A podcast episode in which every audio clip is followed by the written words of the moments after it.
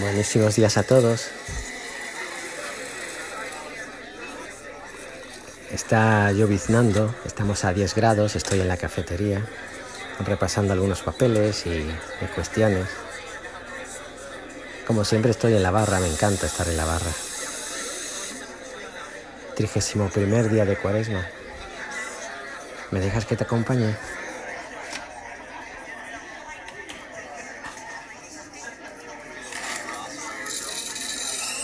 Hay un pensamiento que tristemente se ha hecho popular y se ha aceptado como válido. Aquel que hace referencia a los inmigrantes de origen musulmán o de otras confesiones y costumbres. Si viene aquí, que se adecúen a nuestras formas y costumbres. Un pensamiento demasiado malicioso en la forma y muy oscuro en el fondo quizás porque en la soberbia de creernos en la posesión de la verdad, imponemos una decisión a los demás, la de vivir de acuerdo a unas costumbres nuestras, aunque el corazón no las compartan. Es decir, les obligamos a una hipocresía social, de la que nosotros no solo somos partícipes, sino inductores. Y es que quizás nuestra inseguridad, nuestros miedos, nos lleven a registrar en un pasaporte mental y espiritual a todos, pretendiendo hacerlos encajar en nuestro bien construido mundo, ¿verdad? Lo hacemos todos, desde pequeños, en los grupos, en las pandillas, de más mayores, clasificando a cada cual por sus gustos, formas de vestir, formas de divertirse, trabajos, si tiene familia, si vive sola, si se arrima a tal tipo de gente o vive de tal manera, la historia de cada una y vivencias que ha tenido. En definitiva, actuamos exactamente igual que hacían antiguamente cuando en el pueblo de Israel se debía tener unos ancestros de referencia. Solo referenciando tu origen podías ser partícipe de la sociedad antigua. Era la ley. Dios, que nos conoce, sabe de nuestra debilidad, debilidad expresada en forma y modo de una ley que hoy en día sigue existiendo, solapada en el modo de pensar y mirar a los demás. ¿Verdad? Pero la voluntad de Dios, la voluntad de Dios, por mucho que nos duela, nos lleva a la delantera. Y en su Hijo, Jesucristo, no hizo trampa ni balabarismos legales ni trucos para parecer que o ser el Hijo de. En Cristo Jesús, Dios expresa su deseo de dar luz a una ley. La ley del de dónde vienes tú, la ley del quién eres tú, de la forma más simple y entendible para los hombres, a través de la paternidad de José el esposo de María, la madre de Jesús.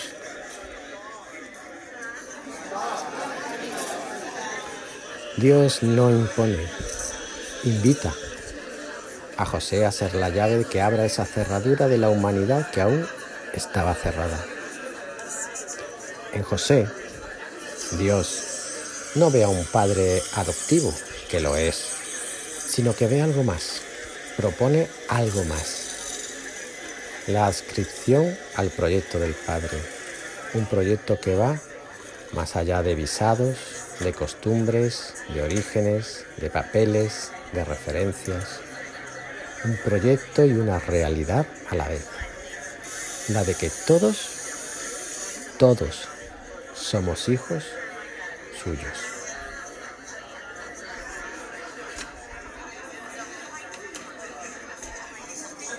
Al invitar a José a ser padre de Jesús, está desplazando el sentido literal de la ley y a la vez dándole verdadera luz. Solo hay un único Padre en Cristo Jesús y es Dios, con lo que todos somos hermanos. En el profundo amor que Dios nos tiene, en el profundo respeto a nuestra libertad, Dios ofrece al hombre la posibilidad de mirar desde el corazón. Así lo hace con José. Y quizás la maravillosa grandeza de este no sea aceptar un proyecto de Dios mismo, cosa que la verdad no tendría mucho mérito. Si viene de Dios, pues lo aceptas, sino aceptar desde la duda, desde la pequeñez de la incomprensión, de la ignorancia más hermosa, la voluntad del Padre. Una voluntad que es hermosa en origen, pero que se torna más hermosa si cabe en el hombre que la acepta y la asume como propia, colmándola de una expresión que refleja la belleza de Dios.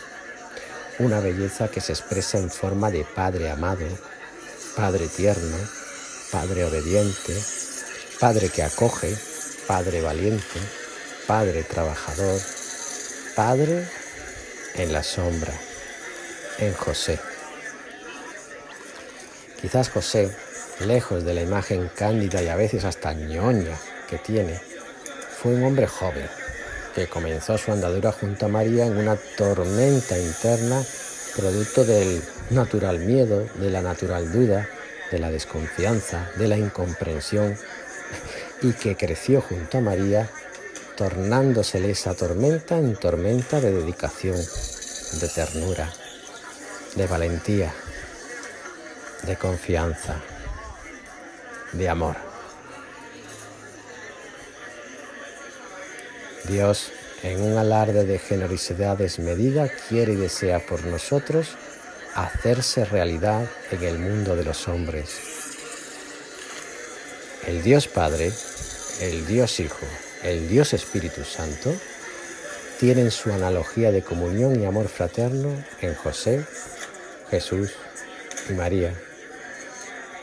Y José, seguramente, no era consciente de este gran milagro, como no lo somos nosotros en nuestro día a día, al mirar con recelo el proyecto que Cristo nos invita a asumir ante las realidades del mundo.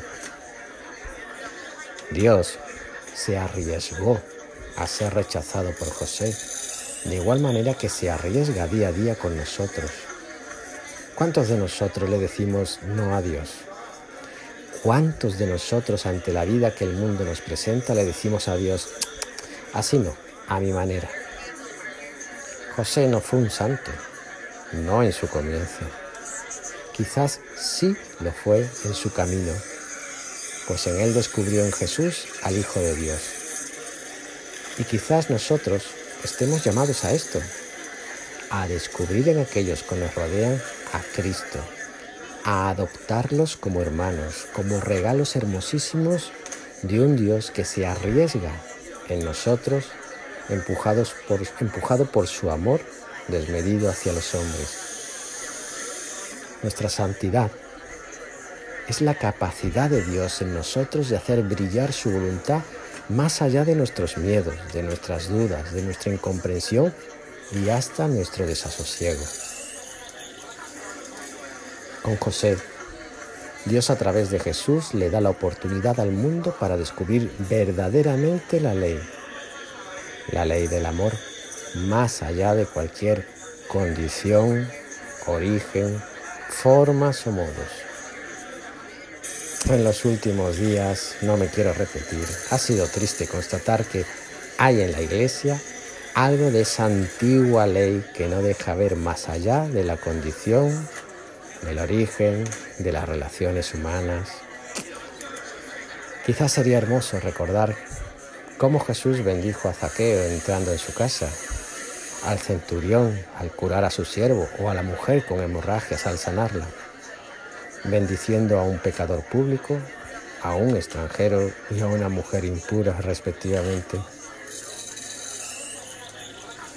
Jesús no se para frente a ellos y les dice, Dios no puede bendecir ni bendice el pecado.